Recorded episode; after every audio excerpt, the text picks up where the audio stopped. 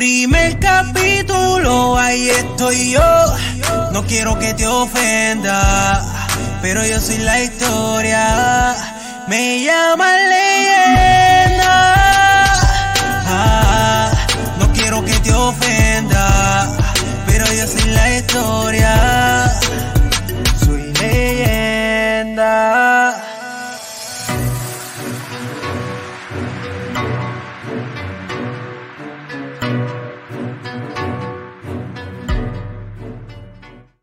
Bienvenidos a una nueva edición de El Doctorado Urbano.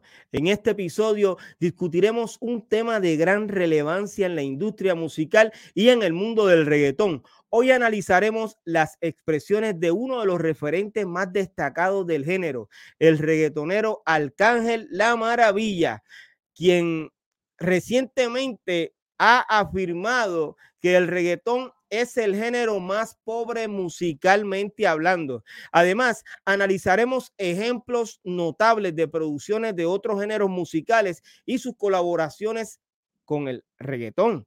Los invito a leer el más reciente artículo que publiqué en el blog de pirojm.com titulado El pobre más escuchado del mundo. Esta noche me acompañan, óyeme, esta noche me acompañan los protagonistas de la historia que cuentan los historiadores. Pero hoy cuento con dos compañeros eh, que básicamente eh, uno de ellos, eh, para que sepan, fue quien sugirió este tema y otro pues estuvo en compromiso que básicamente todavía no ha querido decir, la razón por la cual hay, algunos lunes que no está con nosotros, pero eh, yo espero que este año 2024 venga con ese éxito a, decir por qué él no estuvo con nosotros.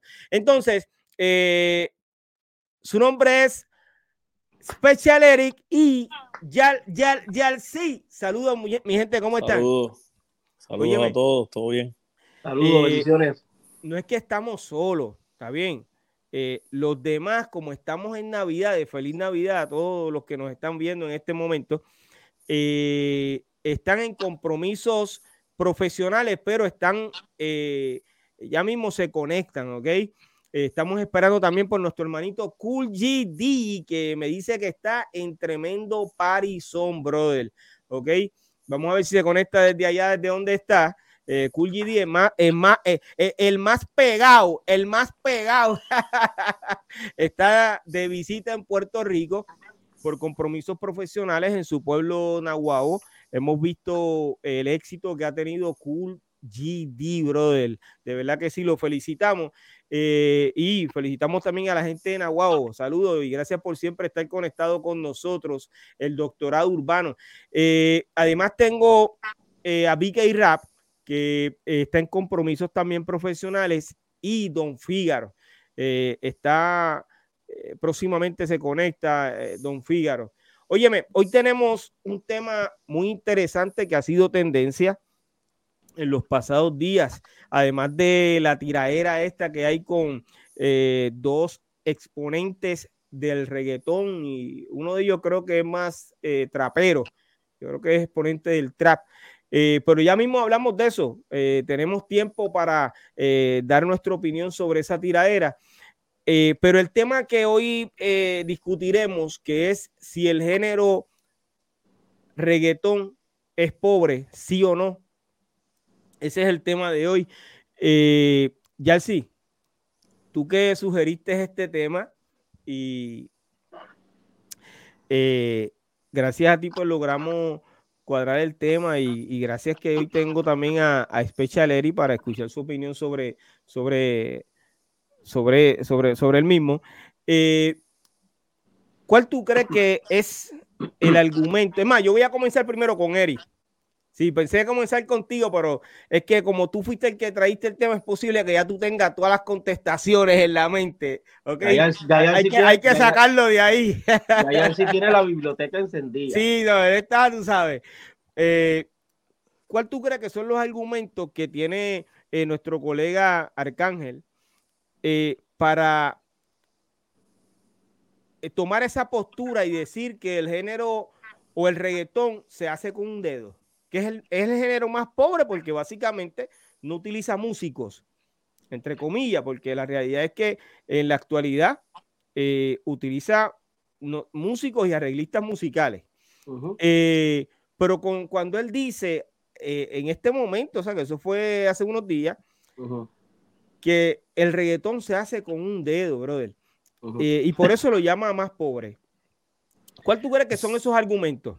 Bueno, yo, acuérdate que yo voy a compartir mi criterio, yo no voy a decir lo que él quiso decir, porque lo que él quiso decir lo sabe él. Es correcto. Pero en una entrevista, a veces tú quieres decir tantas cosas y dentro de las tantas cosas que quieres decir, simplemente picas un poquito de esto, picas un poquito y ahí, y ahí desarrollas eh, eh, un tema de distintas cosas. Yo creo que él no habló, la respuesta que él dio o su comentario no fue eh, muy abarcado, él simplemente él incluyó ese pedacito al incluir ese pedacito, pues, obviamente no tenemos mucha información de por qué él lo dijo. Ahora bien, eh, acuérdate que nosotros, eh, eh, los cantantes o los compositores, nosotros cuando vamos a una entrevista que vamos a hablar del tema de nosotros, el del que dominamos, a veces usamos metáforas y a veces usamos ilustraciones que con una palabra queremos decir muchas cosas. entonces, según mi criterio, yo puedo desarrollar que él entendí lo que quiso decir desde el punto de vista de que no habló despectivamente, sino que él utilizó una ilustración de que al principio de, los comienzos, tanto de reggaetón, que, pasó con el hip hop también, lo que se usaba eran unos dedos porque las notas eran pocas. Pero ahora mismo eh, ¿por qué te digo que él no lo está haciendo despectivamente? Porque ahora mismo él tiene canciones donde él tiene violines. Entonces, este, ahí no estamos hablando de un dedito, ahí estamos hablando de, una obra musical. Entonces, ¿tú crees que él se expresa de esa manera para llamar la atención?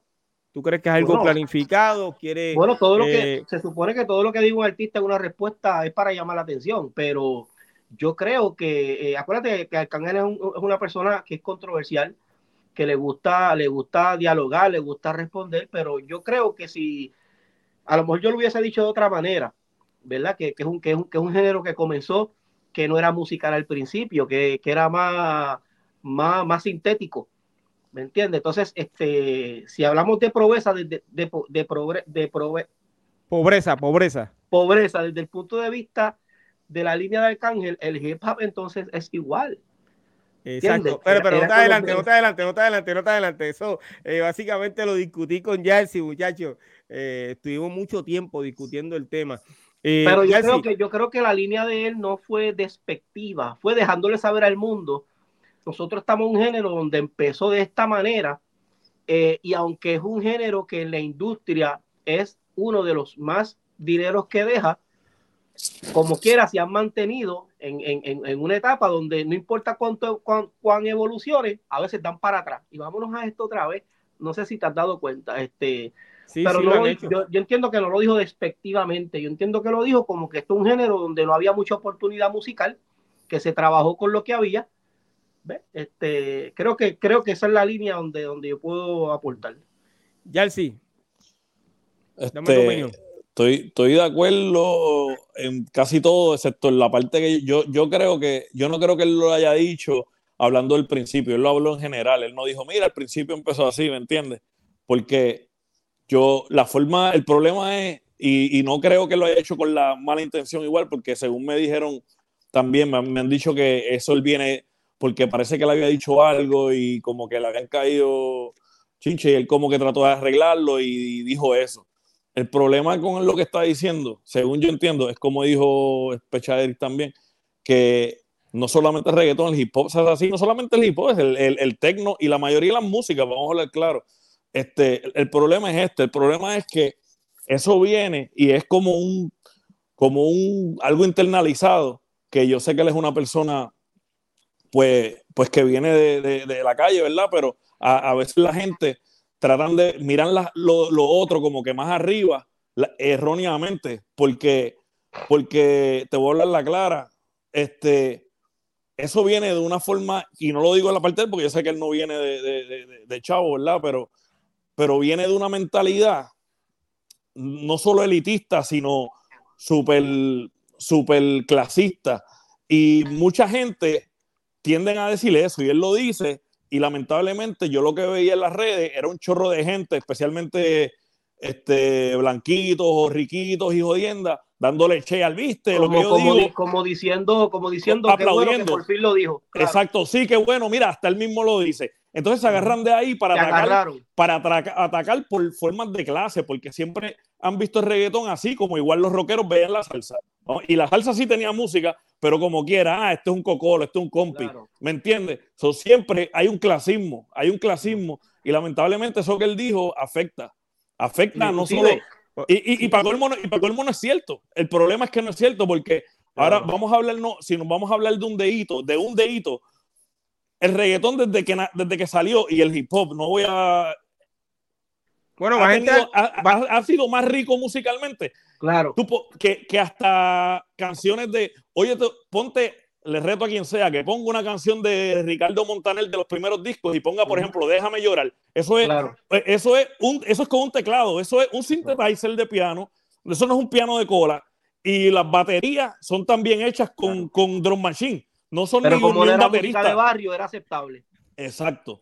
Pero entonces. Perdón, venía, como no era, tú, perdóname, como, era, como no era música como de barrio, música no de era aceptable. barrio, Oye, Exacto. eh, Yalsi, antes de que continúes con tu línea de pensamiento, de, permíteme eh, presentar a tres colegas que acaban de llegar. Eso fue, la, se abrió la pluma. Sí. es correcto. Oye, tengo al más pegado de Puerto Rico, ¿ok? Cool GD.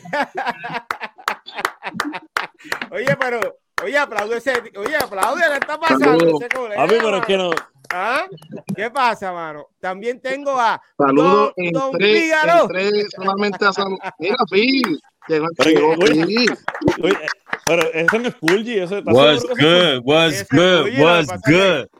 Eh, hoy vino con otro personaje. Hoy Papi, está de, está, de parece- bibliotecario. universitario, universitario. ¿puedo, puedo hablar? ¿Puedo hablar? Seguro ¿puedo que hablar? sí. Sí, Oye, pero antes, Vine antes de solamente que a hable, saludarlo. Porque... No, no, no, no, no anda con eso, no te voy a dejar hablar entonces. No, señor, no, No, señor. no, espérate. de que no, no, puedo, no puedo estar, no estoy en condiciones, mira, no tengo ni audio casi, no los escucho. Ok. Vine a entrar solamente pues, para saludarlo, para que sepa que estamos aquí en Puerto Rico. ¿Me entiendes? Eso es así. Y que sepa que estamos ahí apoyando el doctorado urbano, pero Eso es así. eh, pues, por acá, mira, estoy en un ambiente que no creo que sea prudente, ¿verdad? Eh, a rayos. Este Estoy por está- Fajardo. Wow. Y pues, ya tú sabes, como estamos por ahí, pues haciendo unos trabajos, pero nada, siempre agradeciéndole a mi gente de mi pueblo Nahuatl, que siempre me han apoyado y, y nada, que, que los apoyen a ustedes, vamos a darle y compartir para Seguro que, que estén ahí pendientes de lo que está pasando ahí en el doctorado urbano. Eso es así. Entonces, pero antes, antes de que te vaya, eh, permíteme eh, presentar a Javier, ¿ok? Uno de los, de los colegas. Javier, saludo, ¿cómo tú estás, brother? Oye, oye, aquí el bateador emergente, brother. Óyeme, eh, antes de que Kulji se vaya, yo le voy a hacer una pregunta porque ese es el tema que vamos a tener ahorita. Eh, ¿Cuál es el tuyo? ¿Anuel o Arcángel? A mí, ¿Sí? ¿A ti? ¿Te vas ahora? Chacho, este sería una falta de respeto venir a decirle a Noel, Arcángel, por supuesto. Dos veces lo barrió. Ok. Bueno, tres veces, tres veces. Tres, veces porque él, él- él él se hundió en esa tiradera que él hizo. Dime, este Javier J.M. O sea que estoy, estoy medio bochornadito porque no, yo no vengo aquí a hacer como 20, como el año pasado. Bueno, pero entonces Mira, tenemos, lo, lo oye, triste de todo, lo triste de todo, Piro, ajá. y muchachos, ¿verdad? Que están aquí. Saludo a Eri, porque no lo había podido saludar. Eri, Yancy, Figi, Piro J.M., Javier. Es No, sí, que, mano, se la ha virado el género. Medio género la ha tirado ahora. Está feo. Yeah. Pero O sea, pues, que, que la tiradera se fue por otra eh, por otras vías. Tacho, de verdad, este, hasta tiempo dijo, di- dijo unos comentarios, tienen que chequear. yo no quiero ni mencionarlo. Lo Bueno, yo tengo aquí a uno de los duros en eso, que es eh, Javier. Eh, ya mismo No, nos estará hablando Javier sobre va eso. esta noche. Javier, haz el trabajo por mí, que yo me voy a retirar. Está bien, pero puedes volver, ¿oíste? En caso de que escuches algo que esté donde puedas aportar al tema. Ah, no, dale, dale, dale, este, ¿está bien? este hombre está loco Pero por mira, mira, enganchar y, tirarse, y tirarse a la, a la piscina. Pues les presento mi panorama. Va para la piscina, te estoy diciendo. Dale, Zumba. Cuídate mucho, brother. Pero Cuídate quiero, mucho. Y éxito. Oye, felicidades, brother, ¿ok? Éxito. Gracias, gracias. Vamos. Hacia adelante siempre. El gran Cool GD, ¿ok? Óyeme, eh, ustedes conocen a, a Javier, ¿verdad? Javier siempre está con nosotros aquí en el canal de las leyendas. eh, en las reacciones. Saludos, papá, saludos, re- eh, respeto siempre, hermano. Este, saludos, a, Saludos, saludos. a, este, a don Fígaro, que de verdad, eh, Fígaro es que me tenía suspendido este piro, pues así es.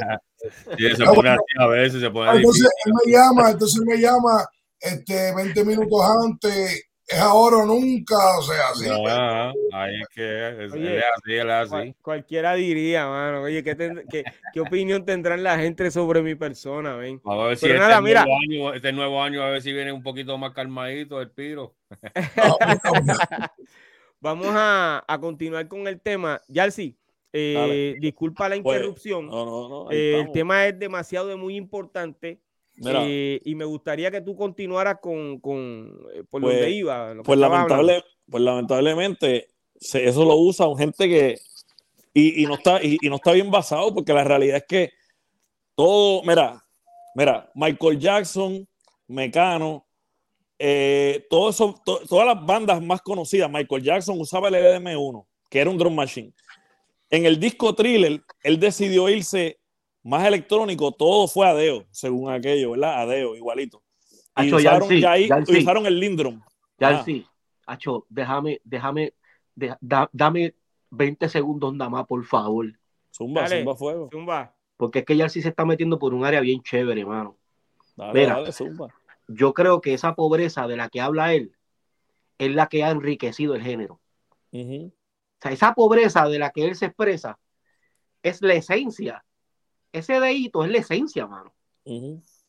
¿Me entiendes? Ese es el... Acho, ya sí, sigue. Quería decir eso. No, no, es que, es que e- esa es la cosa. Y, y, y no todo, hay, hay muchas cosas de hacer las formas, pero también, también no es diferente a cómo lo hacía. Escúchate de canciones de Nita Nazario, de, de, de, de todo, toda esa gente, todos los- ellos no tenían un baterista, todavía las baterías era tu, tu, tu, tu, tu, tu, tu. Ujú. parece que era un realistic de Radio Chaco, algo Claro. así, o tú sabes, no, no tenían ni, tú sabes, tú ellas el tú. Es más, el, el patón de Derome era tú, Pa. Exacto. tú, pa, tú, pa, y un pianito encima, más nada, más nada. Entonces tú me vas a decir a mí que, que, que es más rico que. No, eso, eso viene de una forma bien clasista, mano. Y Oye, lamentablemente. Yo creo, yo creo que, que, que no sé si utilizar la palabra error. Si hay otra, pues me la, me la, me la, me la, me la desconocimiento, desconocimiento tal Yo vez. creo que el, que el, que el desconocimiento eh, eh, eh, tomó el control en la, en la respuesta que él dio. Exacto. ¿Por qué? Porque al él decir esa línea, él no pensó en la audiencia de la que tú Exacto. estabas hablando, que estaban esperando que él zumbara eso para agarrarse. Exacto. Él no pensó en esa audiencia. No, Yo creo y- que ahí es donde estuvo el... Y, y tú sabes qué, y si tú oyes el, el clip, porque yo no oigo Molusco ni, ni soporto a Molusco tampoco, pero, pero sale ahí rápido. Ah, sí, sale, sale Molusco y la voltea rápido. Así, claro, porque tú no puedes comparar que da el dedito con un músico de Berkeley. Ujú. Ajá, cuéntame. Wow. Este, tú, tú me estás diciendo a mí que, que es porque alguien fue a estudiar en Berkeley, que no fueron Ajá. muchos de ellos. Eso te hace más. Mire, mi hermano, la música tradicional más dura, la que lleva la cultura de Puerto Rico, es la bomba. Y nadie de los que crearon la bomba fue a estudiar a Berkeley. Así que ahí mejor cállense la Sí. boca. Correcto. Pero, pero pero, pero, pero, pero, eh, pero eso es un pichón, ese pichón es un eh, eh, bien clasista. Mira, ahora está en el reggaetón Eh, porque pero el ¿de, de quién chavo, tú hablas? ¿De quién tú hablas? del pichón este de, de Molusco. Wow. Mira, lo, lo que, lo que yo, yo creo que la gente, yo creo que la gente, ¿verdad? Y con todo respeto, que ustedes saben, ustedes son los caballos aquí en música. Pero yo creo que, que, la- que lo que lo- el comentario del Cángel, lo- yo creo que lo, lo sacaron de contexto. ¿Por qué lo sacaron de contexto? Porque si tú te vas a una grabación de reggaetón y la comparas con una grabación de merengue, pues tú dices, hermano, la de reggaetón musicalmente es pobre. ¿Por qué? Porque tiene menos elementos para crearse. ¿Ok? O sea, a un reggaetón tú no tienes que meterle, por ejemplo, si tú vas al reggaetón básico, tú nada más te vas con una batería, un sonidito y ya, ya hiciste la pista. Un merengue, tú tienes que meter trompeta, guira, conga, tambora. Tienes más, tienes más, es más elaborado. Claro. Eh, pero, yo, pero, yo, pero yo tengo que, aunque estoy de acuerdo en algo, tengo que diferir de que eso determine, eso no determina que es más rico o lo que sea. Pues entonces, si nos vamos a, a cantidad de instrumentos por riqueza musical, entonces si tú coges un trovador que lo que tiene es un, un, Cuatro. un cuatro y, está, y, está, y está declamando una, una poesía, pues es menos que un- otra música porque aquel le añadió un guiro. No, no es que es ¿Me menos. entiendes? No, no, yo, yo sé lo que tú dices, pero lo que te digo es que, que yo no, yo no, no me voy a. No te me vas por a- cantidad de instrumentos. Exacto, exacto. O la riqueza, o, o, eh, esa, eh, eso que ellos están llamando riqueza, eh, para mí es desconocimiento, porque es que Michael Jackson, el mismo de Thriller, todo es synthesizer, todo fue en el Lindrum, en el que Antes antes- usaba el es que antes- LM1, para Thriller cambió al Lindrum. Es Este, que Yo me voy- yo me voy- yo me merengue- voy el con- merengue tú lo haces- el merengue tú lo haces antes de grabarlo, tú lo haces en secuencia. Ujú. y es electrónico y después entonces que tú le metes los instrumentos. Pero la, la, la, la cuestión es que él a lo mejor lo que trató de decir es, lo que trató fue como que para mí, en, o sea, en mi percepción, lo que él trató de, de, de- de dar a entender es que, ok, nosotros somos la música número uno en el mundo, pero musicalmente somos los más pobres, ¿me entiendes? O sea, es lo que yo pude entender. No, él, él- él- lo, él- lo que tal vez él quiso decir otra cosa, pero lo que dijo es que también tú tienes que ver que a veces la gente siente esa por desconocimiento y porque, porque cuando tú ves los, veías los Grammys de chamaquito o veías los concursos de belleza, pues que tenían allí a quien tenían allí a, a un Ricky Martin cantando, a Ernita Nazario, y tú veías eso como un estándar. Pero la realidad es que eso no es más rico como quiera, porque usaban lo mismo, un dedo para, hacer la música.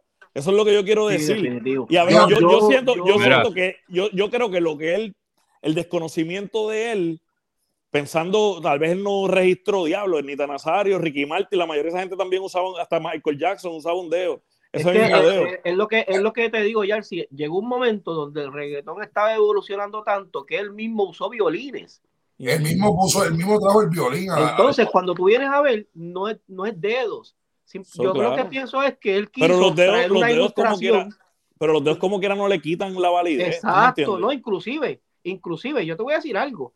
Hoy día todavía se utiliza el, el- los dedos. Lo que pasa es que Claro. ha evolucionado, pero los dedos no han dejado de existir, siguen ahí.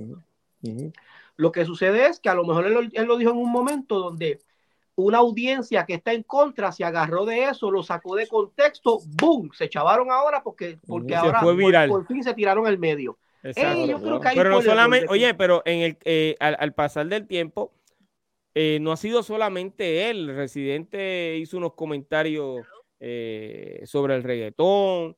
eh, ha habido otros colegas que, que han hecho lo mismo. La razón no lo sabemos. eh, pero Pero el mismo, el mismo, O el sea, de que las expresiones que, las expresiones que el hizo de Maná- el mismo de Maná, el mismo de Maná dijo que, que, que, que, que, que quien había dicho que el reggaetón era música. Exacto. Eso, Eso es mismo, menos- eso, eso- eso- eso mismo es lo que yo digo.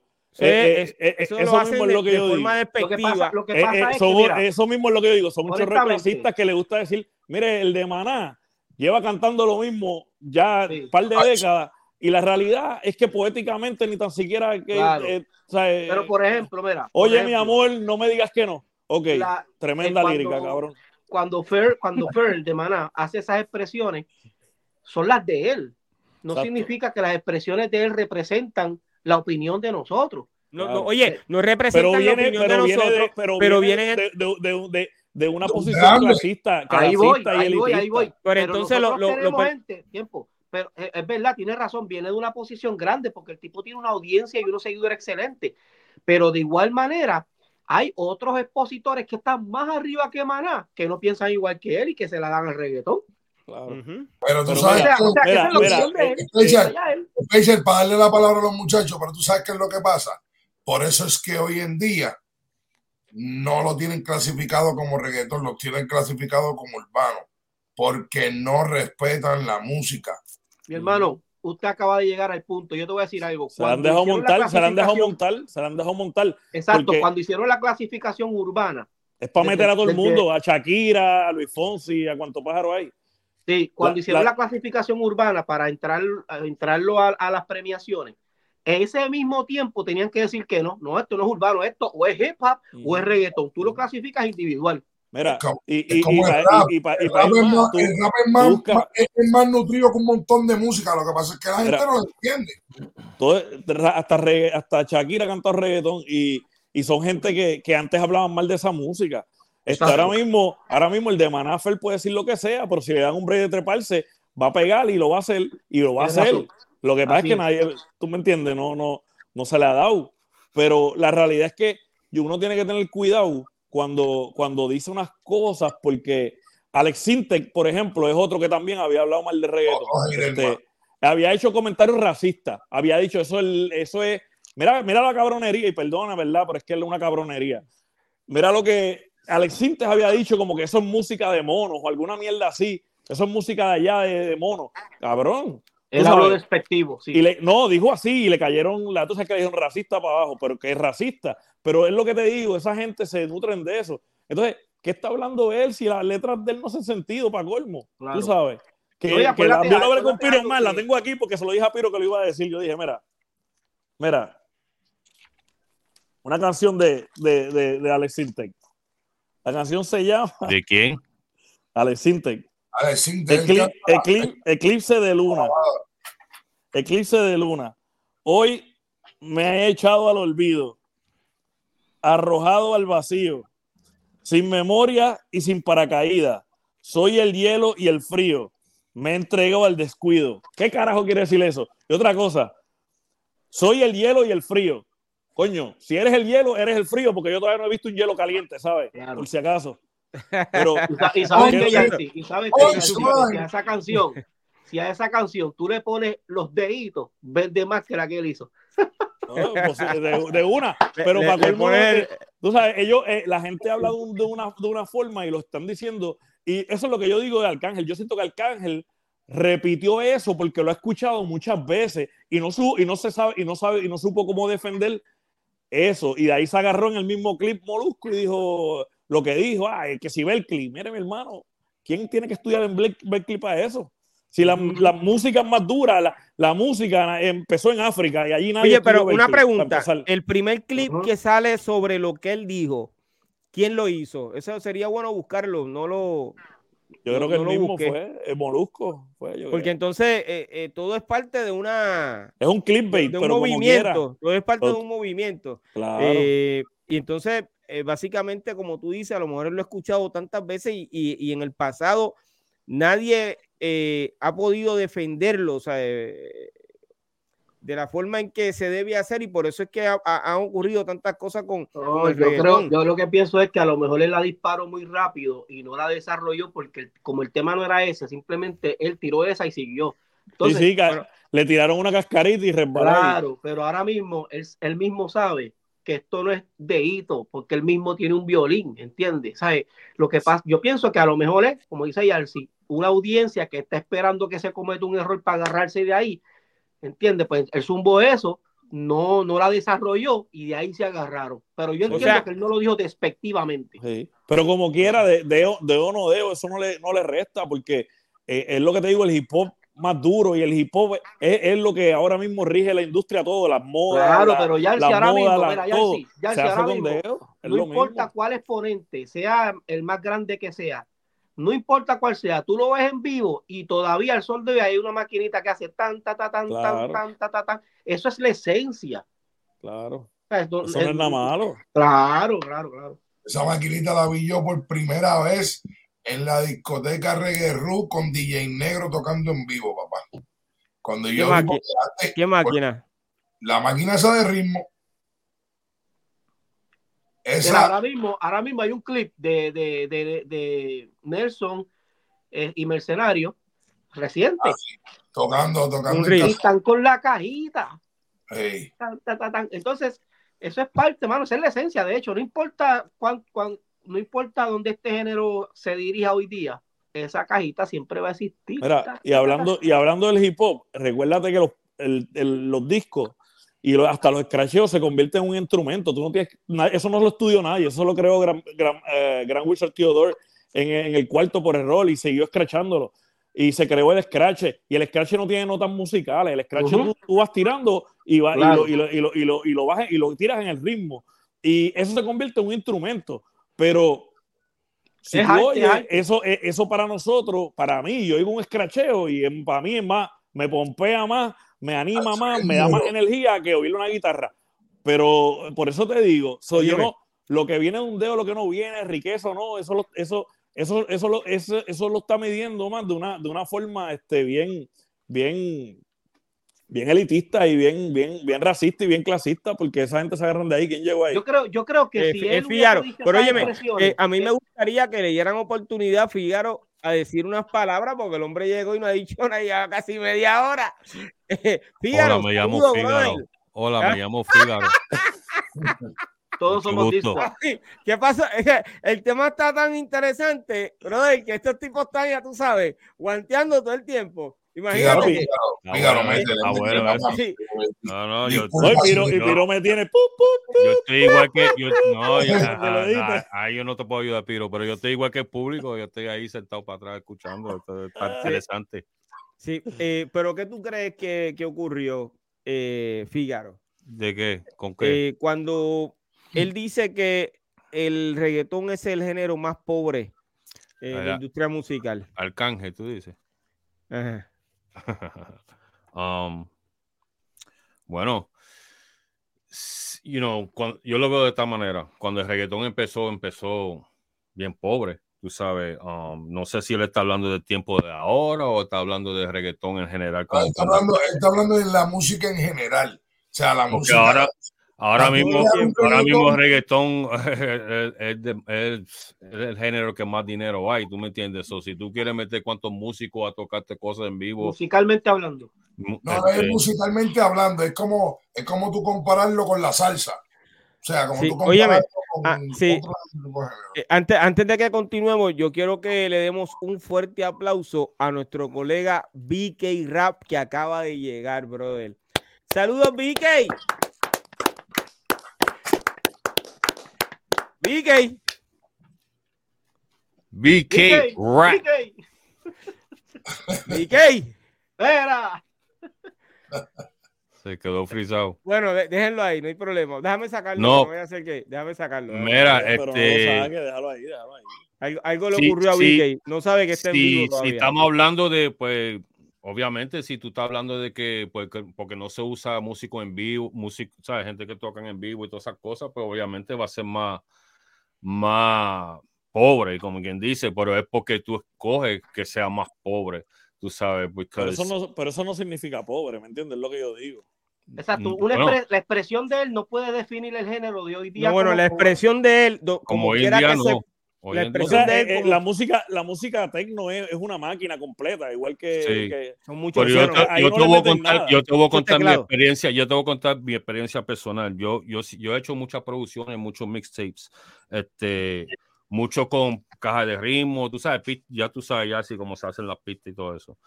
Pero yo te digo la verdad, la mejor producción para mí que yo he hecho fue cuando yo me metí en un estudio con un maestro ahí que tocaba de todo y nosotros hicimos una producción así. Fue que yo inventé la salsa, tú sabes, por eso fue que pude crear la salsa, tú sabes, because, tú sabes, es como que cuando tu idea, no es lo mismo que te traigan una pista y que tú le escribas, que tú mismo creas con el tipo que está haciendo la pista, como que... el concepto. Exacto, entonces el tipo tocaba de cuánto instrumento hay, más traímos gente que tocaban otro instrumento y a mí por lo menos en lo personal, para mí fue mi mejor producción because hasta el bajo, tú sabes, no es repetido todo el tiempo because el, el tipo tocaba el bajo los tres minutos y pico, so no lo va a tocar exactamente igual, ¿entiendes lo que te quiero decir? Y ese, ese feel, pues me gustó a mí, ¿me entiendes? Me gustó a mí. Exacto.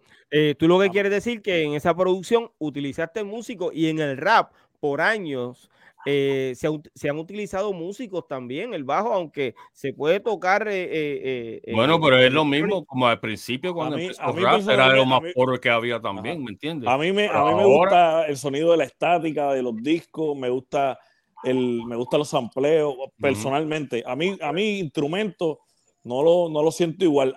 sí, cuando es de roots y cositas así, pero como quiera no es igual que cuando yo digo Gangstar. Por ejemplo, yo puedo, yo puedo poner, yo puedo poner un disco de Gangstar. Papi, the, Roots. Es lo acabo, el que mencioné ahora, por, eso, The Roots, pues, completo, pero, pero no es el mismo feeling que cuando tú pones Gangstar. Por ejemplo, no es lo mismo oír de Main Ingredient de, de Pete Rock y Seal Smooth, todos los layers, y tú sabes lo que hizo con el sample. Exacto, y, todo eso, está bueno, pero, pero I don't por lo menos en lo personal, por eso yo digo en lo personal. Tú sabes, los lo, lo en vivo a mí me gustó más me entiendes? Y yo siempre he querido hacer show con, con, con, gente que tocan en vivo, como si fuera una banda. de hecho, de hecho, eh, eh, eso que tocabas de decir de en vivo eh, confirma más que no se puede hablar despectivamente de un género que comenzó con pocos instrumentos para decirle pobre. ¿Por qué?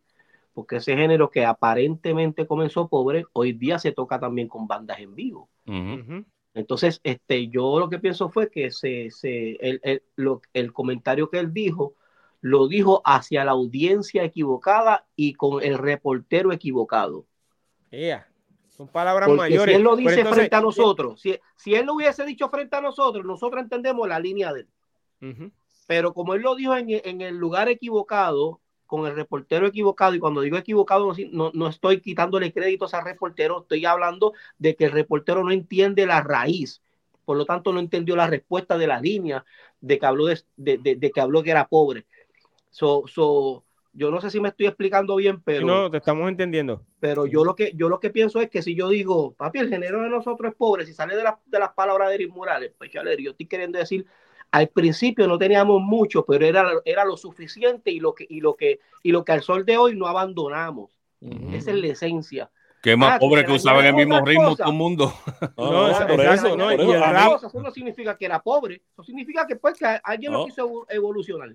¿no? Y, y, así y así, así eran los dubs o así son, así es que hacían, esos son los rhythms, eso viene de Jamaica, en Jamaica cuando hacen un rhythm, tú haces un rhythm, le pones un nombre al rhythm y todo el mundo, y vienen 10 cantantes a, cantar en el mismo rhythm, y es como que un reto entre ellos, ver qué, es lo que van a tirar en cada ritmo, ¿me entiendes? Eso se llama los rhythms. Si tú buscas Don Corleone, ese rhythm, todo lo que son los rhythms, el, el, el mismo, el mismo, el mismo eh, reggaetón donde sale, sale lo que sacaron es de un rhythm. Eso, eso no es algo que no se hacía. Si tú buscas canciones de, de Chavarrán, estás cantando Chavarrán, de momento escuchaba un tequila en el mismo ritmo, ¿tú me entiendes? Por ejemplo, por este, ejemplo, cuando tú oías con la de, la de Adema Bleach y oías después la de la de la de Cha, la otra de, de Chai y, todas, ah. la de, tú sabes, esto es el mismo, es el mismo rhythm. Mira, por ejemplo, por ejemplo, Jersey hace pista. Yo hago pista, vi que hace pista, este hombre hace pista, Fíjate hace pista, aquí todo el mundo hacemos pistas también. Si entre nosotros yo digo, Hacho, yo quiero un Sneal, pero que, que, al final se escuche sucio, ustedes van a entender esa línea. que, pero que se escuche. Y sobre todo. sucio, de Cypress Hill. Ese, ustedes van a entender ese comentario, pero si yo me voy a otro foro a decir, ah, se escucha muy sucio, a mí se van a agarrar de ahí y van a decir, ¿ves qué sucio? ¿Entiendes? Sí, no, no, tienes razón, pero entonces, eh, eh, en el caso de estos colegas que tienen tantos y tantos seguidores, eh, hay veces que tenemos que tener cuidado en lo que se dice porque eh, en vez de ayudar, desayuda lo que dice. Entonces son vídeos que van a estar grabados por años, por años y años y años, que lo van a seguir utilizando esa misma gente que está en contra de ese género para... Eh, es lo que dice Jersey. De alguna forma u otra, quitarle valor y él sí lo acaba de decir ahorita, que hay una audiencia que estaba loco porque zumbaran algo para decir, ve, él lo dijo. Claro. Y él es de allá, y él es de allá y lo dijo. a nivel, a nivel mundial han hecho un sinnúmero de reportajes. Busquen, busquen en las redes sociales. VK Rap, ¿cómo estás, brother? Ahorita te, te recibimos con un fuerte aplauso. Sí, sí, me congelé, me congelé. Ah, eso fue. No lo vi. Allá? No lo vi, no lo vi, no lo vi. Hace frío, hace mucho frío ahí. Frío. Estoy teniendo problemas con el internet, pero, pero no quería perderme estar aquí con ustedes. Bueno, mala mía, eh, que todavía los cheques no han salido. que está por ahí. Saludos, este, Special Eric, este, Fígaro, eh, Piro. Mira, este tema es bien interesante. Yo en verdad creo que no hay un género de música pobre, honestamente. Yo vi unos muchachitos, unos niños de África que no tenían keyboard, no tenían, o sea, no tenían synthesizer, no tenían batería ni nada. Y esos chamaquitos hacían una música y unos ritmos con lo que tenían en la mano que yo dije, wow, e-, eso, eso está brutal, eso está cañón. Y aparte se fueron viral. Entonces, yo creo que hay, hay mentes pobres. En talento, no en instrumento, eso es rico en talento. Sí, son ricos en talento y hay mentes pobres, hay mentes pobres también que ven algo así y no lo aprecian. Pero una de las cosas en negocio, en cualquier tipo de negocio, es lo que se llama profit and loss. Y si este es un negocio, el que estamos nosotros, que con una maquinita o con un sampling y, gracias a los músicos, eh, músicos, músicos que, que, también hemos ampliado dos o tres snares de ellos y dos o tres kicks también de ellos. Este, pero, pero si este es un, si lo vemos como profit and loss, entonces este es el negocio más rico del mundo porque la inversión no es tanta para todo lo que se saca. Eso es así, bro. Y hablando, y hablando, hablando, de eso, y hablando de eso que mencionaste, Vicky, y para añadirle, por ejemplo, el jazzista de que los discos han sido ampliados desde Ron DMC, Wu-Tang, Jeru, todo el mundo, eh, Bob James, que estaba con CTI Records.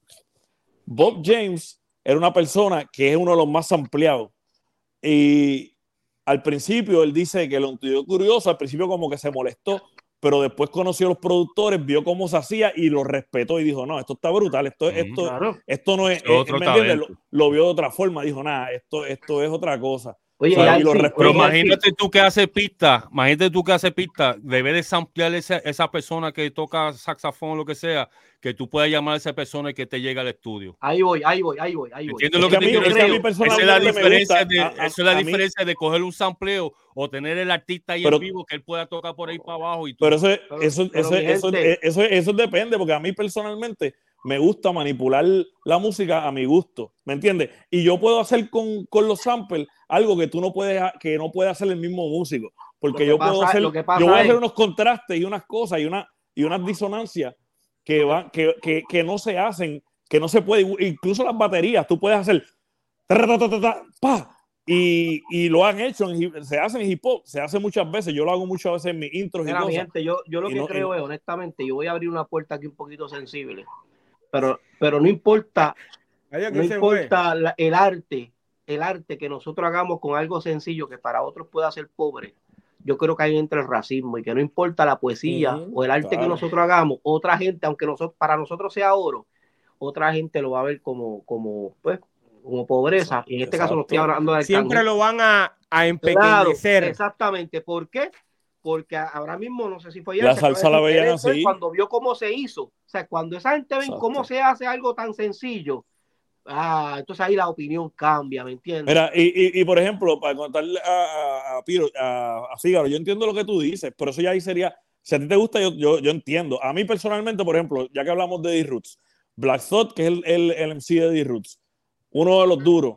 Me encantan los discos de D-Roots especialmente los primeros dos primeros Sí, los, el primero no, Organics el primero primero, el no, el de el otro, Do You Want More y el de y el de que tiene clones, este y la del Half-Life. Son mis favoritos. Después de ahí no me encantaron mucho, pero cuando vino Black Thought y tiró el, el, el EP que hizo con, con Nine Wonder, que tiró, por ejemplo, mi una de mis canciones favoritas de Black Thought, de todo, de tanto con The Roots como solo, es 2015. Y esa la tiró con, con que es un MC que ha rapeado todo el tiempo en banda, tiró, tiró el disco con, con Nine Wonder y esa es mi canción favorita. Eh, también el que tiró con Danger Mouse, la, la, otra canción Streets, la que tiró con Danger Mouse, que también tiene otra que, que, que me gusta mucho, la de Aquamarín, son de mis favoritas, mm, porque me, me anima a ese, oír ese power, ese, esa, e, ese, ese grimy de lo que es, de lo que es el boom bap, ¿tú me entiendes? So, para mí, para mí, para mí, no hay más riqueza que, que eso mí. Y yo, pues, pues, pues yo no, yo no, yo no, no lo mido de esa forma. ¿Me entiendes? Porque a mí eh, hay, hay, muchas cosas que me gustan más, incluso así. A mí me gusta más Gangster que D-Roots. Me gusta más P-Rock y Smooth que D-Roots. Pero me encanta Black Soul. Black Soul lo tengo como top eh, líricamente. Pero tú tienes que samplear para hacer tus pistas. ¿De dónde tú estás cogiendo sampleo? ¿De qué? De música. Yo sampleo de lo que de, de lo que sea, pero, pero es igual. Es que eso es el hip hop. El que, el que, el que critica eso no, o no le gusta el hip hop. No, yo no, no lo estoy el hip No es que, no es que la realidad. No lo estoy criticando. No, no, no, yo- digo tú, yo digo. Ah. Yo digo, quien, quien no entiende eso, no va, el hip hop, eso es lo Por eso apreciamos, por, por eso Eso es apreciamos los músicos. eso Pero no es, lo mismo, músicos. no es lo mismo, no es lo mismo tú tener ahora un bajista con un bajo regular que samplear algo de Ron Claro. Carter con, un, con un bajo de esos viejos Claro. análogos o un Moog. No es lo mismo que alguien te coja un tecladito a que tenga un Moog o a que, Claro. a- a- ¿me entiendes? Es, es bien diferente. Que No la es lo mismo. del sample, claro. Exacto, el sample tiene una riqueza de los 60. Tú, coges, no es lo- tú, tú puedes, si, si tú sampleas de los 60 y 70, especialmente hasta el 76 para abajo, tú vas a tener un sonido bien diferente que al 78, que ya era, ya era otro, un, un sonido mucho más limpio, y esos para samplear no son tan, no son tan, tan gruesos como uno quiere, ¿me entiendes?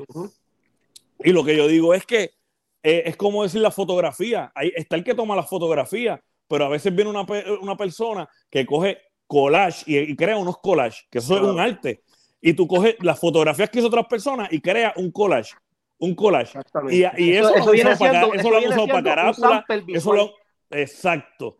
Eso lo, lo han cogido para carátula y- y hasta vende a veces más, eh, le gusta más a la gente que, que el fotógrafo. El foto, él, él puede ir y coger las fotografías él mismo, pero el arte de tú coger algo que ya existía y crear algo visual diferente es otro arte diferente, ¿me entiendes? El que le gusta eso, pues eh, le gusta, pero no Exacto, le óyeme, resta. y, es- y es lo mismo que ocurre con los productores que hacen el mismo trabajo que Yalsi, que es el de los sampleos con, eh, para eh, montar un, un tema, Como aquellos que eh, comienzan a tocar eh, usando las baterías, los pianos y demás, y que a su vez, eh, dentro del arreglo que logran eh, preparar, invitan a algún músico a tocar. Él Claro. sabe que básicamente hay dos estilos. Está el estilo hardcore y está ese estilo que es aquel que hace la que comienza a hacer el arreglo musical. Y si dice me hace falta aquí una trompeta, pues mete una Oye, y trompeta. el, y el mete que un- sabe, y el que sabe, si tú sampleas eso mismo que estamos hablando de Bob James,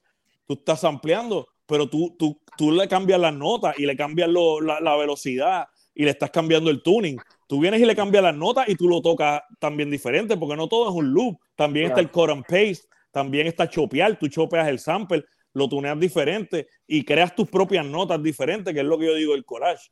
Y, Pero y- y básicamente- layers, básicamente, el, eh, ese, eh, esto comenzó haciendo sampleo. O sea, Lo que pasa, lo que pasa, así, Piro, así que una comenzó cosa es, lo que pasa, Piro, que una cosa es lo que tú sampleas para que se den cuenta y lo que tú quieres ampliar para que nadie lo sepa. O sea, tú puedes, tú puedes ampliar un Snare y que nadie sepa que ese Snare es de, de Nice Smooth. Exacto. Ahora, cuando tú sampleas, No, de- de- de- pa, pa, pa, pa, es que tú quieres saber que de- ahí hay una diferencia. Bueno, ahora, ahora todos están sampleando para que no se den cuenta, porque básicamente Sí, pero, Sí. en, pero la Luego- cultura. la No todos, no todos, no todos, porque subes a ahora- las redes para sociales. Y no, y no todos, porque la misma canción, esa nueva que ahora están reciclando los samples, la de Doja Cat, la que, la que usó el sample que usó Slick Rick, que es de Diana Warwick, la de ta, pa, pa, pa, pa, pa, que Slick Rick hizo la de Walk on by, la, pa- para la Mona Lisa, ¿me entiendes? Todo eso, todo eso lo están también resampleando para que se conozca. So, Ahí es que- de ahí es que todo, voy, en ese caso todo. están voy, pidiendo uno permiso, entonces, con para- permiso. Claro, para de esa, esa por ley tienen que estar pidiendo permiso. Exacto. si no- Eso con permiso. Miren, a mí me pasó algo, me pasó algo en un estudio 2014 donde Gino Picard, un arreglista, arreglista de, de, de- de salsa, más que todo, este, llegó al estudio de Héctor Mestre y ellos querían, ambos querían regalarme una producción entera. Y me dijeron, te damos la queremos hacerte la producción, pero te, te molestaría que, que, que algunos músicos de Marc Anthony toquen aquí o que o los de Tito Nieve, qué sé yo, que yo he hecho que me mano, pues para mí era algo chévere y yo conozco a Jesse Caraballo, so, él, él puso parte de la, de la batería, este, a Cuquito puso este, percusión aparte y vinieron este, bajista, guitarrista, vinieron un montón de gente, inclusive gente de la, de, del grupo de a, a Tempo, que es de, de los músicos de Mark Anthony que tienen aparte un- una bandita. Y, brother, cuando esa gente se metieron, hicieron todas esas cosas, yo aprecié la, lo que ellos estaban haciendo. Yo lo aprecié. Este, que si, que si después le metimos otra, sí, yo tuve que decirle al productor, le dije, mira, pero todo eso está chévere, me gusta, todo lo que se hizo me gusta, pero yo necesito que le metamos aquí ampliado, yo necesito aquí que le metamos esto y esto y esto, y lo hicimos. O sea, llegó un momento en que yo estaba perdiendo en esa producción quién soy.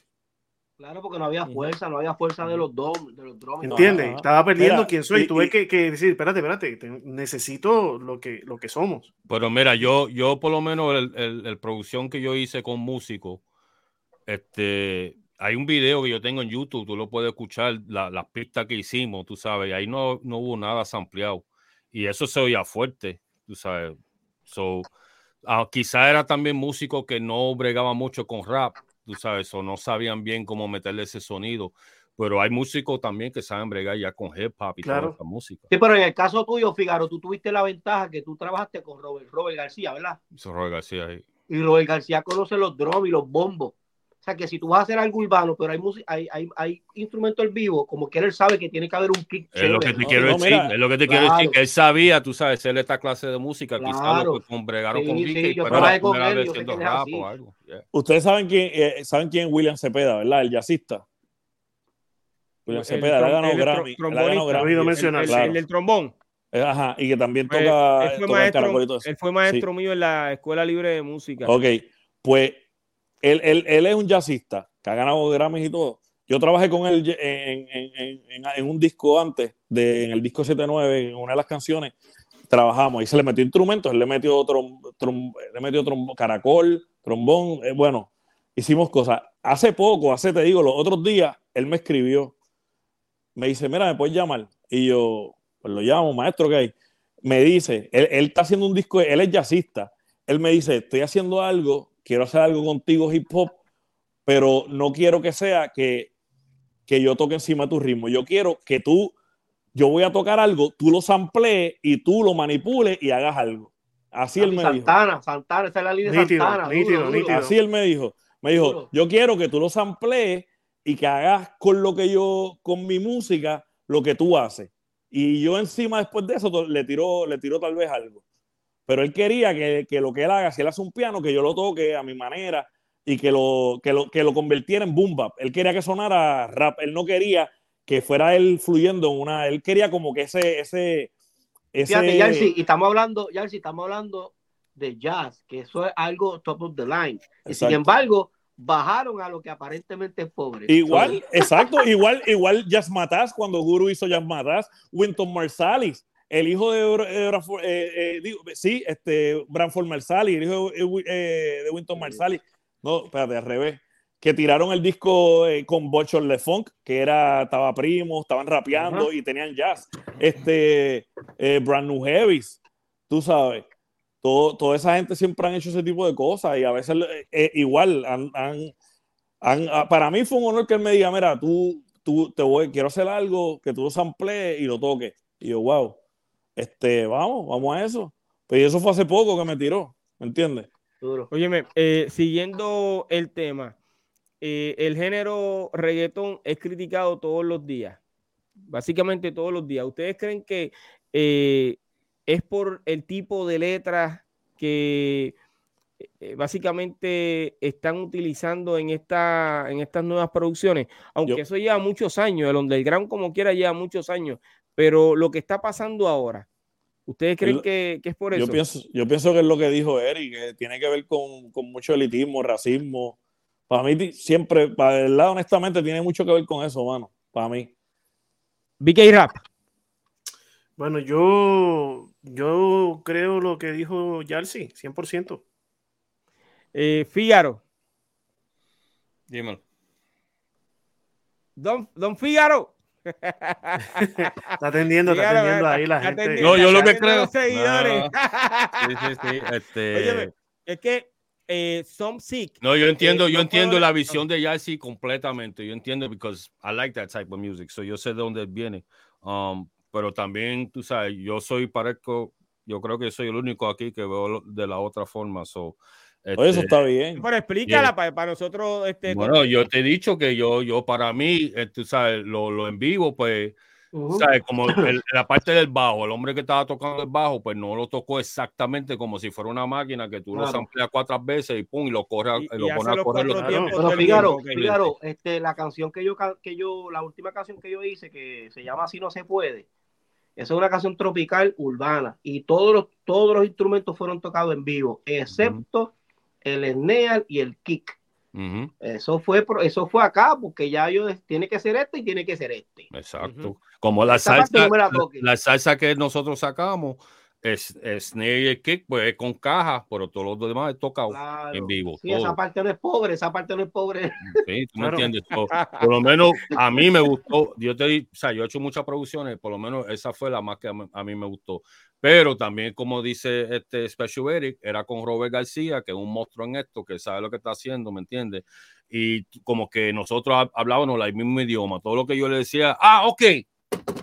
No, y, y- y tú sabes que, tú sabes que lo que pasa, Fígaro, tú sabes que lo que pasa también, que tú, que tú llevas, tú llevas años con cojones en la música, lleva, Yeah. lleva, lleva, tú sabes, no, no, eh, Figaro lleva, tú sabes, del 80, entonces cuando tú vienes a ver, haces un disco diferente a todo lo que has hecho, tienes otra, otra gratificación diferente, ¿me dices? Te sientes Ujú. como que, wow, creé esto, creé Exacto. esto, y, y, y eso se entiende. Lo que yo, Sí. lo que yo quiero decir es que, como dijo Pecha, eh, Pecha Eric, no existe, o fue BK, no existe un género musical pobre, porque Así mismo no- es. ¿quién determina eso? Tú sabes. Así ¿Quién- es. El, el tecno, tú vas a decir que el tecno es más mierda, o lo que yo dije ahorita, si uno tiene un bajo y una guitarra y, y- y una batería, es menos que la trova porque tiene solamente un cuatro, o, Mira, tú sabes o- que. o una que música eso- de flauta. Tú sí, sabes. este, eh, este Cachi hizo, hizo un video, creo que es una canción que se llama ¿Qué- Papá, qué? algo así. ¿Cómo Es se una canción llama? muy bonita, que, que, que, que hay gente, no sé si, si- si es que son africanos, honestamente ni sé. Y hay unos niños que están tocando un piano, pero con un cartón disimulando. Y los instrumentos son de un palo. Ahí sí. tú ves que lo pequeño es rico, que no hay géneros pobres. Sí, eso era lo que yo me refería hace un ratito atrás. Pues yo, y yo soy el único que digo que cuando empezó el hip hop, empezó pobre, papá. Eso Si no, eh, eh, eh, yo estoy contigo. Pero entonces, te, no, quiero hacer una yo- pregunta. Yo entiendo que no es pobre, porque es como dijo, estaba diciendo BK ahorita, el ejemplo que estaba dando, un- unos nenes ahí que se pegaron, se fueron viral, pero, ¿sabes? No, no, no tenían riqueza en, en instrumentos, pero el Sí, talento. porque lo que pasa, es, lo que pasa es que en ese tiempo hubo bajos recursos. Exacto. Pero el que tenía bajos recursos no significa que empezó pobre. Simplemente, es como yo digo, no es la flecha, es el indio. Con los pocos recursos exacto. que habían, hoy día se creó Utilizó un el talento. que cumplió Exacto. 50 años. Y lo que pasa es que en aquel Ahora, entonces, ya, en aquel claro. entonces, quienes se nutrieron de esas maquinitas y todo eso, nosotros grabamos por amor a lo que hacíamos. Nosotros, Claro. nosotros, nosotros no nos importaba, nosotros lo que queríamos era, aunque fuera con un Casio, no importa, yo lo que quiero es eh, mostrar mi talento. Pero Mira, Vicky, quienes, ¿sabes qué? quienes ¿Tú te se lucraron fueron aquellos labels. Pero eso fue al principio, pero no me digan a mí cuando claro. tú no empezaste que, oh, que, hacho, me gustaría comprarte Tascam 4 track, pero vale Claro que sí, 809. claro que sí. Pues, lo que te quiero decir. Seguro. So, no es lo mismo como los otros géneros que no tenían que hacer eso, porque ya Claro, tienen claro. Pero, eso, ah, pero tú estás hablando de pobreza económica, no, está, no Es, estás es lo que de te estoy pobreza. hablando, económica. Yo no sé de qué tú No, estás hablando, no es porque está- de la otra no es- existe, ¿me entiendes? Porque si vinimos a ver la, la, el es estaban más rico ahora mismo es reggaetón, ¿me entiendes? Esos son las Pero tú sabes, pero tú sabes que, lo que pasa, así, pero eso lo- eh, sí, expli- dale, sí, porque no es, esa Mira, no es la pobreza que, que- que sí, estábamos diciendo. exacto, no, no- Ah, no pues es pobreza pues. económica, es pobreza eh, musicalmente No, pues hablando. no en cuanto ah, a la cantidad de sí, músicos y que que no ya sí. Sí, porque, exacto, porque yo no veo ningún pobreza. Pero la- el talento, tú sabes, El sobrepasa talento el siempre poder. está en, en Yeah. todos los géneros, tanto en el Yo, comienzo yo del creo rap. que este, eh, como eh, el tanto el hop como el reggaetón. Ahora, ahora yo ninguno son entiendo. pobres porque los élites, Michael Jackson cantó con Heavy D. Ujú. O sea, aquí no hay pobreza ninguna. ¿Entiendes? No, sí. Para abajo. ¿Y quién, y quién produjo, y quién produjo Danger- de- y quién produjo Dangerous de, de Michael Jackson en, en ese disco? Teddy Riley, el de el de Reckon Effect, el de Blackstreet, Wow. Mm. ¿me entiendes? Ujú. Ok, pero entonces, Fígaro, eh, volviendo a tu línea de pensamiento, eh, antes de que tú hicieras la salsa con músicos, Ujú. la, la- la- tus producciones pasadas fueron eh, con arreglos musicales creados o utilizaron samples. Sam- sampleo, casi todas fueron con sampleo. Ok, o sea que tú estás en la misma línea de, de, de Yalsi. Sea, Sí. Tú has hecho otra, eh, la mayoría de todos de tus trabajos pues han sido eh, con el estilo de, de Yalsi. Lo que pasa que en esa ocasión de ese, de ese tema utilizaron músicos en vivo. Yo creo que hubo en todo esto una pequeña confusión y es que eh, Y la palabra tarde, pobre, tarde.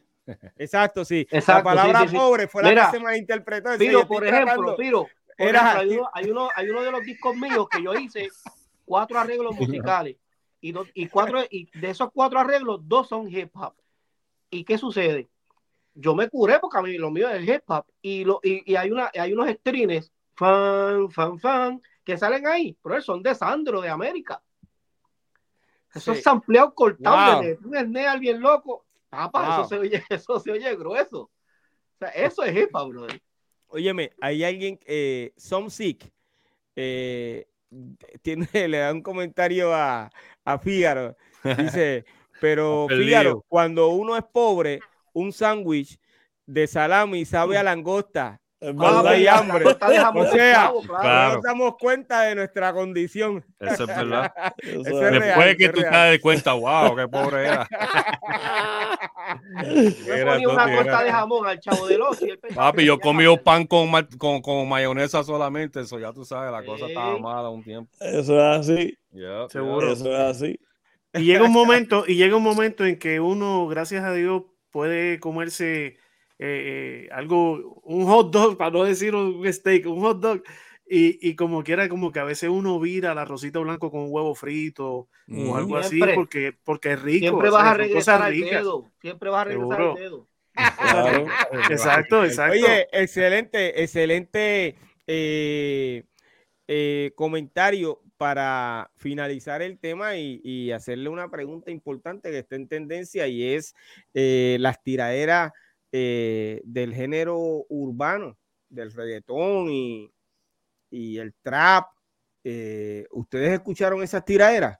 Y ahora me dice Kulgi que hay otros eh, exponentes que están tirando también para meterse dentro de- del juego, como uno dice. O, Del o- trend. sí, Ahí yo, me, ahí yo me reservo. Yo me quedo con el tum, tum, ca, tum, tum, ca. pero ¿has escuchado las tiraderas? Bueno, obviamente yo no me presto para escucharla porque no, es- no, es, no es la línea mía de ir allá a escuchar qué lo que dijo. Exacto. Pero Yo cuando uno está navegando, tú te encuentras con cositas en el camino que Exacto. obviamente vas a escuchar, pero no las busco, ¿entiendes? Yo tampoco. no. Allá sí. yo, yo no la, yo no la escuché porque no me interesa, pero volvemos a lo mismo. No tiene que ver, tiene que ver con que yo no escucho el género, yo escucho otro género. Este, pero, tan, pero, pero me cuido mucho de despreciarlo de una manera elitista, por eso mismo a mí no me gusta cuando, le, cuando hablan así, porque viene de lo mismo donde venimos nosotros, donde viene el hip hop, ¿me entiendes? Sí, Y ya esa gente se agarran de ahí, nos ven a todos iguales en eso. claro, Yo, claro. yo el- la diferencia conmigo del reggaetón es lo que yo he dicho. Yo, para mí, era algo personal porque cuando yo iba a las discos a bailar, ponían hip hop, house y reggae. Después dejaron de poner hip hop y me, me jodieron el, el jangueo. So, ya ahí, yo, a mí, a mí ese es el problema que yo digo. Ya lo que, lo que ellos hagan o, o lo que hacen, yo no, yo no hablo expectivamente de ellos, ¿me entiendes? Yo Rap. no lo escucho. Mira, eh, la política, en la política hay gente que se va bien fanático y entonces en la calle hasta se enredan a pelear y hasta se han tirado hasta tiros este, por, por diferentes creencias. Yo creo que este, estos muchachos, y, y, ¿verdad? digo muchachos, pero esta, esta gente tienen que, que- que entender que hay un público que son fanáticos, bien fanáticos. Y tú sabes, no es porque yo sea pastor y ustedes lo saben, no es porque por mi, por mi posición para algunos religiosa, es simplemente mi posición social.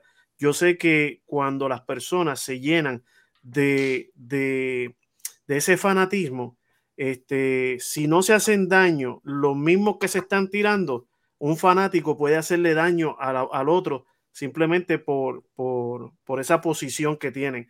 Bueno, ha Yo creo- pasado, sí ha pasado. Sí, ha pasado. Y, Ha y- pasado porque acuérdate que hay cantantes que tienen, eh, eh, eh, eh, ¿cómo se llama? Ellos tienen nombres de que mi, mi, mis fanáticos se llaman así, que es que no quiero mencionar los nombres, pero Ni yo cuando se tampoco, encuentran ni en yo tampoco. hay conflicto. Claro, claro. Entonces, este, yo creo que, y no, ustedes saben que yo no soy de estar predicando aquí, pero, pero bíblicamente dice que lo que tú confiesas, tú recibes, y lo que esta gente está hablándose uno al otro, de verdad que a mí me da lástima. Yo, yo he escuchado así como dice a Special, este, porque te lo encuentras y, yo digo, Dios mío, ten misericordia y que, esto se arregle lo antes posible y que volvamos a disfrutar la música, que volvamos a disfrutar los talentos. inclusive, y, inclusive, y ustedes me corrían porque aunque somos de la misma época, pero yo quiero decir algo que tal vez, y como esto va a quedar grabado, sería importante que en un futuro lo escuchen. Eh, a veces se coge de excusa, vamos a tirarnos, no las tiraderas, porque eso es parte del género, eso es mentira. Las tiraderas no son parte del género. O sea, el género no nació así. El género nació exponiendo cosas sociales en su, en su inicio, en su génesis. Ah, que después se desarrolló que yo soy el número uno, pero eso no tiene que ver con tiradera. Eso tiene que ver con que tú te, con que tú te quieres ver por encima de otro, pero tú no la estás tirando, tú estás diciendo que eres el mejor. ¿Entiendes? No es lo mismo que tirarle a otro y, tirarle al medio problemas personales. Eso es una, eso es otra modalidad que se añadió. Meterse con la familia, con la esposa. Con... Quería decir eso.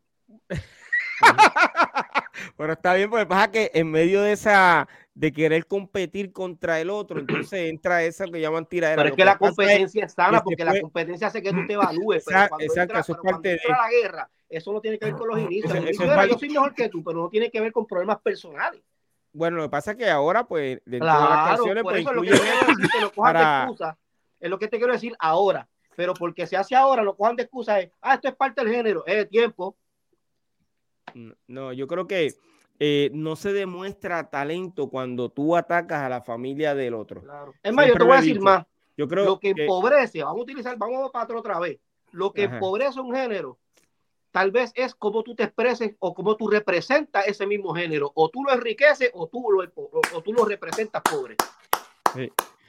Tienes mucha razón. Entonces, eh, eh, volviendo a, lo que estaba diciendo, entiendo que no se demuestra talento de esa forma. Eh, para mí, he escuchado muy poco de la, de, la tiraera también, pero sí la he escuchado. Eh, y honestamente,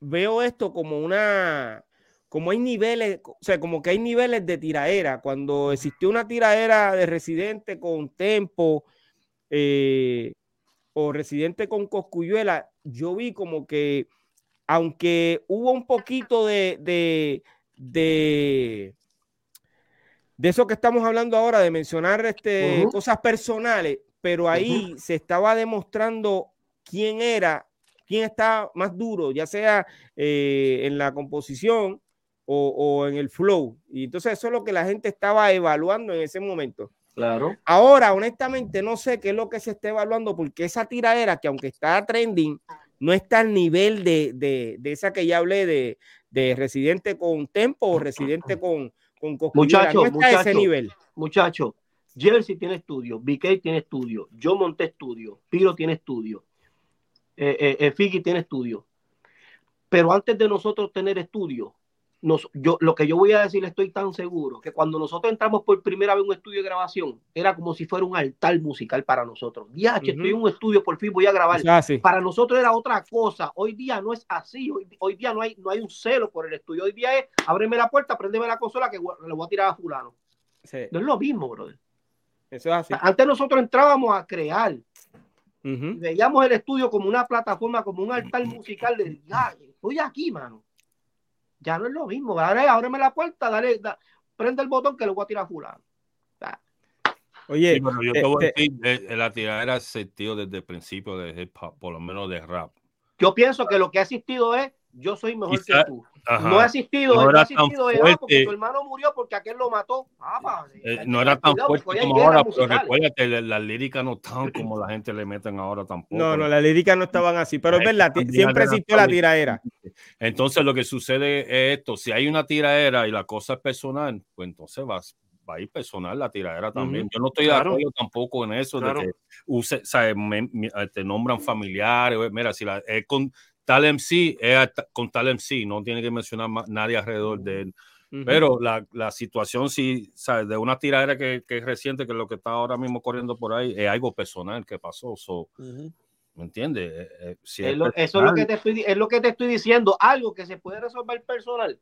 Ujú. Tú estás cogiendo la excusa musical, que no es la plataforma. Sí, exacto, que yo creo no que es si es es que yo voy, por lo es menos yo si es una es situación real, yo no voy a estar cosa es yo tomar el género como excusa para decirte dos o tres y, y, y, y sobrepasar los códigos. No es lo mismo. Eso es así. Oye, tenemos en el chat a Bule Bossy B, brother. Bule, Bossy B. Don Bule. Saludos. Saludos, Bule. Oye, deberías tirarme para que entres aquí un rato con nosotros, brother, eh, y saludes en vivo. Bule, Leyendas 2. Es- Eso es así. Oye, y dame decirte, Leyendas 2, pero está invitado desde la número uno, ¿ok? Desde Leyenda número uno él estuvo invitado. Eh, Dale, por su compromiso, pues no pudo estar. número dos, me dijo que, que estaba preparando los muñequitos parte 2, que ya lo tiene escrito. Ah, sí. Tiene que grabarlo, lo que tiene que grabarlo. Ah, a buscar, méteme para el estudio, dale, lo grabamos rápido, papá. el Venga, gran Bule, brother. Eh, por agradecido, brother, que esté eh, ahí en el chat eh, viendo lo que estamos haciendo hoy o escuchando el tema tan importante que tenemos hoy. Ok, entonces, Fígaro, al final del camino, esta tiradera, ¿has escuchado algo de ella o no? Yo, bueno, yo escuché de una tiraera y por lo menos yo escuché que es, algo personal que pasó, tú sabes, estamos hablando de, lo- de los familiares, tú me entiendes. Entonces, si fue, vuelvo y te digo, si llega a ser mi caso, pues yo no estuviera rapeando de eso, ¿me entiendes? Pero pues, Ujú. tú Así sabes, estamos en el, en el 2023, papi, y todo lo que tú haces, tienes que estar manteniéndote activo y todo lo que tú haces, y más esta gente que están súper rankeados y Así y, es. y tú, tú puedes ver cuántos videos hay de esa tiradera, cuántos likes, cuántos views no tiene eso, tú sabes. Y ellos son artistas y viven Y es de como dice, y es como dice Vika y Fígaro, que esta tiraera después hay repercusión entre los seguidores de cada cual. Ellos También, tienen, ellos claro. tienen, ellos tienen lo que le llama el, ¿cómo le llama? El, el- el- lo- los, los, eh, los fanáticos tienen como, ¿cómo le llaman eso? Es un, como un club, club. este, no sé cómo se Un llama. fan eso. club. Un Es un fan club, es correcto. Los fan club por allá, los artistas terminaron de tirarse y ellos se siguen tirando todavía. Sí, igual que los, poli- los políticos. Los Seguidores, políticos. Se creen seguidores, los- Se creen los políticos tanto aquí que la Seguro. gente se tiran y todo, chacho, a fuego. Eso es así, Yeah. brother. Sí. Eh, muchachos, algo que ustedes quieran añadir al tema, eh, al tema de hoy. Bueno, yo me despido diciendo eh, que gracias por la colaboración de todos y yo amo el, el- el- el- el- el- los deditos porque ahí es donde está el verdadero kick, el verdadero snare, los verdaderos samples. Ah, que haya evolucionado, amén, lo recibimos, pero yo soy de lo que... Yalsi, Seguro. Mi bueno, mi mensaje es para la FCC. Las multas por todas las malas palabras que dije se las pasa a Piro, que él es el que paga todo, todo lo, lo que yo diga. Ay, señor. Creo, Rap. que, yo creo que yo dije todo lo que iba a decir. Los Rap. clips, mira, los clips de este podcast van a ser de Jersey. No, no, no, mira, eh, recordándole a la gente que no importa si tú tienes un Korg o si tienes un Casio o si tienes unos palitos o si tienes una máquina de samplear, sigue haciendo música, sigan haciendo música. Mira, nuestra, nuestra cultura, nada más con, con, la- con los panderos, con las panderetas y toda esa cuestión, este, con las congas, con los eh, Pleneras, la sí. percusión de nosotros, con las pleneras, ¿sabes? Eh, Todavía hicimos- damos parranda con to- todavía ajá, hacemos Pero- nuestros pueblos felices. Eh, hace poco en Puerto Rico, por ahí uno agarró unas maracas y, y nos pusimos a gozar con él, ¿te acuerdas? Allá en la perla. Y, y la pasamos bien lindo porque en realidad, en realidad, eh, eh, la música en verdad no es pobre, nada de eso es pobre. El Pero una pregunta, no depende de cuánto costó la maraca. Cacho, que ya Maraca tenía, eh, ¿cómo era que decía Cheo? Échale semilla a Maraca, la son maraca. ¿Qué era que decía? Échale semilla a la maraca. Oye, y ahora nos vamos con. eh, Mira, mira, hablando, hablando de la pobreza también, este, para mencionar, recuérdate que los Grammys nunca reconocieron a hip hop y ahora con los 50 años querían coger pon y querían me- y metieron una, un show completo de hip hop en lo de los Grammys y que RS1 habló este, sobre eso y dijo que tú sabes que si nunca no se recordaron del hip hop, ahora cuando estamos celebrando los 50 años que tú nos llamas a nosotros y que RS no quiso ser parte de eso, so, eso es parte de también lo que están hablando ahorita de la pobreza, de algo que no quieren ma- llamarlo reggaetón, que lo quieren llamar música urbana o algo así cuando son en los awards. pues más o menos pasó eso con los, en los Grammys, con hip hop también, y rap. Yo, creo que, va que Figaro entró tarde, eh, pero creo que se habló sobre ese tema, ¿verdad? Al principio, Ahora, sobre al lo que está diciendo, sí. Eh. Tienes razón. Eh, ¿qué tenemos hoy en la Old School Teca? Hoy en la old school tuc, tucoteca. Vamos a ver lo que hay. Bueno, hoy mi gente, como he hecho otras veces, nos vamos más con un artista que con una canción, porque este artista, pues, sé que mucha gente no sabe quién es, este, pero yo quería hablar rápidamente sobre él. Um, se llama Spider D. Como tú puedes ver, no tengo foto de él ni nada, porque cuando él salió, pues la- los discos mayormente salían así, tú sabes, menos que tú sacaras un álbum y yo por lo menos no tengo el álbum de él. So, Spider D, este, conocido por Dwayne Hughes, mejor conocido por Spider D, este, de Nueva York, salió en los 80, ¿verdad? Con la canción Big Apple Rapping, este, que fue, este, el release fue en la misma compañía que él había hecho. Tú sabes que eso, esto fue uno de los primeros que estaba haciendo ya, tratando de sacar sus propios discos, su propio sello y todo eso. Eso fue un sello que él mismo creó, que se llamaba New Troy Records, ¿verdad? Y él sacó su primera canción ahí en los 80, que fue Big Apple Rapping. Entonces, este, en los 80 también sacó otro rap que se titulaba Roller Skater Rap y Spinning Webs and Rapping Rhymes, ¿verdad? So, entonces en el 82 él sacó otro, otro sencillo que, que se, se conocía mucho, bastante para ese tiempo, se llamaba Murph- Dance, ¿verdad? Entonces en el 83, estos son sencillos, en el 83 pues se junta con su, su amigo de niñez que era Russell Simmons y Russell Simmons entonces lo firma, entonces Russell Simmons empieza a ser el manager de él y su mentor, ¿verdad? En el 84 pues sacó otro sencillo que se titulaba Placing the Beat. Entonces en el 85 pues sacó este disco que tengo aquí que se titulaba Buckwheat's Rap y fue este, released on Profile Records. Tú sabes, esta era la compa- compañía de Profile Records. En el 86 fue que sacó una canción que pegó bastante, que fue la, la canción se titulaba I Can't Wait to Rock the Mic, pero en verdad era como un remix de la canción de New Shoes de I Can't Wait. Pues entonces vino y le metió como un rap encima de esa pista. Y esa canción también, ¿verdad? Este, hizo un poquito de ruido.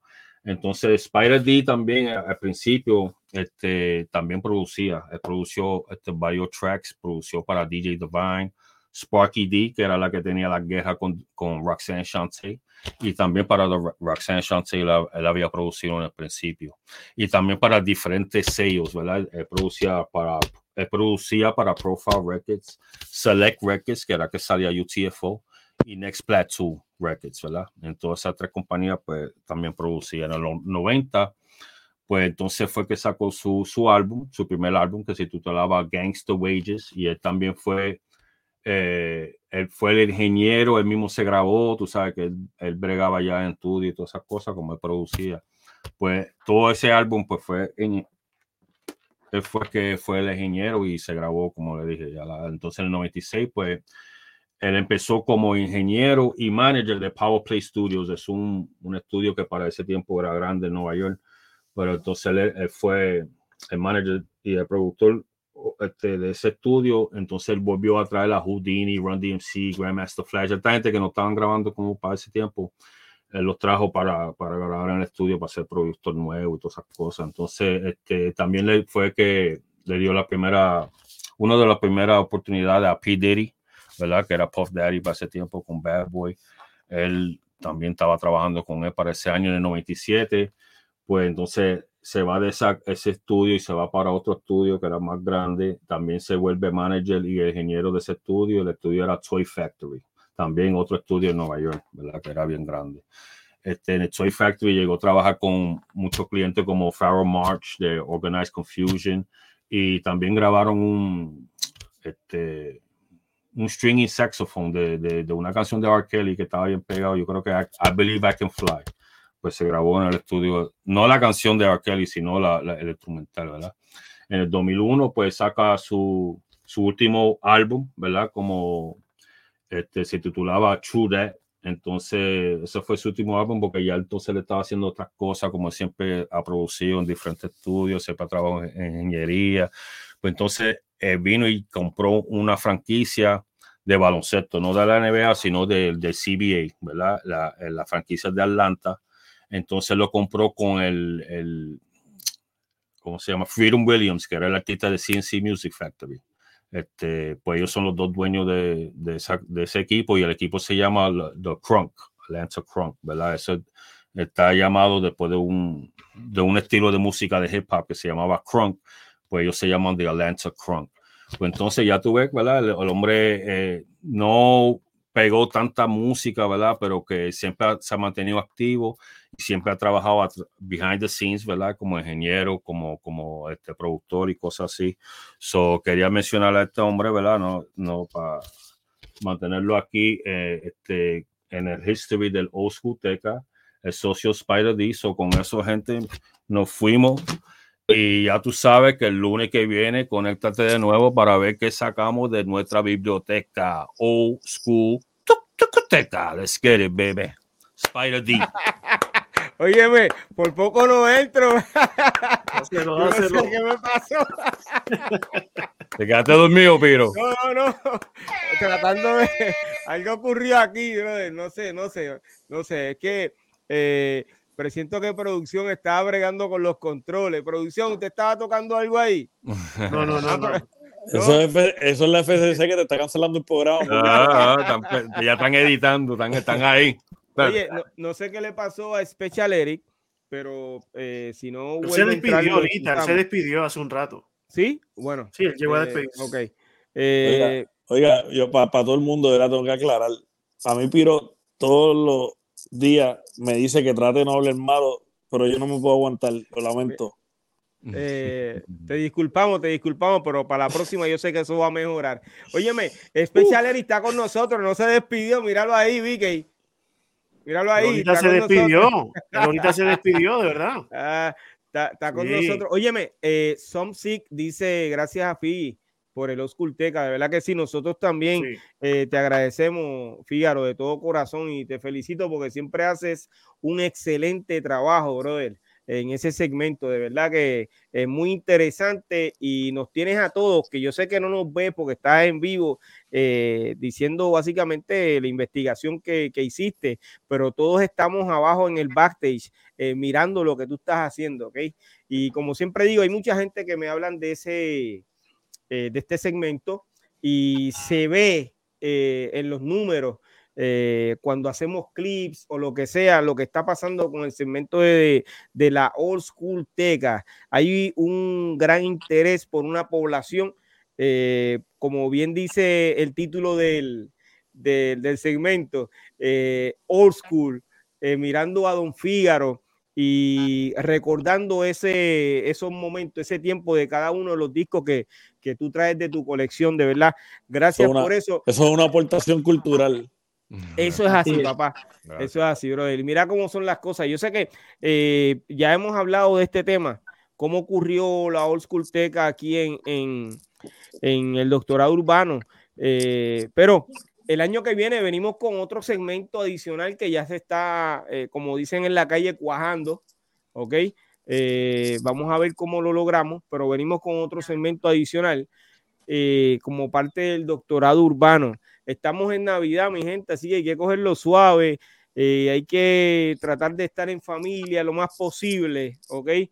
Eh, y cuidarse en la calle, que, es lo más importante, hay que darle suave a aquellos que beben, si beben no guíes, así es, ¿verdad? Si beben no guíes, ¿ok? Se supone que sea así. Pasa la llave. Eh, y nos vemos entonces el 25 de diciembre aquí en el doctorado urbano, que es el lunes que viene. El día de Navidad. Eso es así, brother, eso es así. es, más, es, más, es más, ahora que tú dices que es día de Navidad, yo creo que ese día no vamos a ser los cutecas, lo que vamos a venir a celebrar ese día, porque vamos a estar de fiesta, papi. Yo no sé cómo yo voy a estar ese día. Me estoy acusando desde ahora. Desde ya. Zúmbalo, zúmbalo.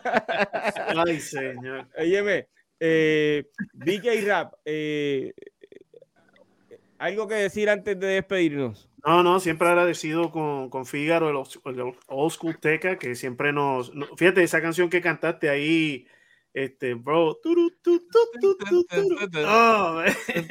Me llevó para atrás, sí, sí. Sí, sí. pues ese tipo de con esa, canción. Nice, can't nice. Yeah, yeah. Yeah. Eh, Special Eric. Agradecido de compartir con ustedes una vez más. Pues, Siempre aprendemos de Fígaro porque trae unos paralelismos de este participo aquí, este participo allá. Antes se llamaba así, pero ahora se llama así. Y eh, eso hasta rimó. Este, y siempre uno, uno hace, eh, a, a raíz de esos paralelismos, uno comienza a hacer clic y uno, oh, es cierto, y uno aprende, de verdad que es una excelente sección. Eh, Yalsi, Dímelo. ¿algo que quieras decir antes de despedirnos? Ya yo dije todo lo que iba a decir, pero estoy de acuerdo con lo que dijo Vicky y, y Special Eric. De verdad, esa, esa parte es una de mis favoritas, la, la esculteca. Excelente. Oye, pues yo eh, le agradezco a cada uno de ¿Tú le, ustedes. tú le diste aumento ya? ¿Le aumentaste? Sí, el bono? sí, tú sabes que sí, brother, hay que hacerlo. Esperando, Hay que hacerlo. Eh, le agradezco a todos los que se conectaron hoy. Estuvo Javier con nosotros, estuvo GD. Eh, ¿Quién más, brother? Eh, yo creo que ¿Tú? ahí, ¿verdad? Mira, se, Eh, metió, se metió Bule. Ah, estaba Bule, sí, en el, en el chat. Eh. DJ Dicky se excusa porque no va a estar más con nosotros, o por lo menos por un tiempo. Dicky eh, está en los caminos del también Señor ahí, y desea concentrarse en lo que está y enfocarse en lo que está haciendo para el Señor. Así que, Dicky, te felicitamos eh, por esa excelente decisión, hermano, y que sigas hacia adelante. Eh, y siempre las puertas del doctorado urbano eh, van a estar abiertas para ti, para todos nuestros colegas como TNT, todos los que eh, Bule, MC Base y todos los que aún no han estado en el doctorado urbano. Ustedes saben que aquí eh, somos familia y las puertas están abiertas. Yo le agradezco de todo corazón a todos ustedes que hayan estado este año completo, eh, conectándose todos los lunes. Y me refiero no solamente a nuestros seguidores, sino también a, a ustedes, el- lo que nosotros llamamos el doctorado urbano. Hemos llevado un mensaje de excelencia, de calidad y un mensaje de aliento y positivo para nuestros seguidores. Nos vemos el 25, mi gente. Feliz Navidad y que la pasen bien, ¿ok? ¿Y cómo que nos fuimos?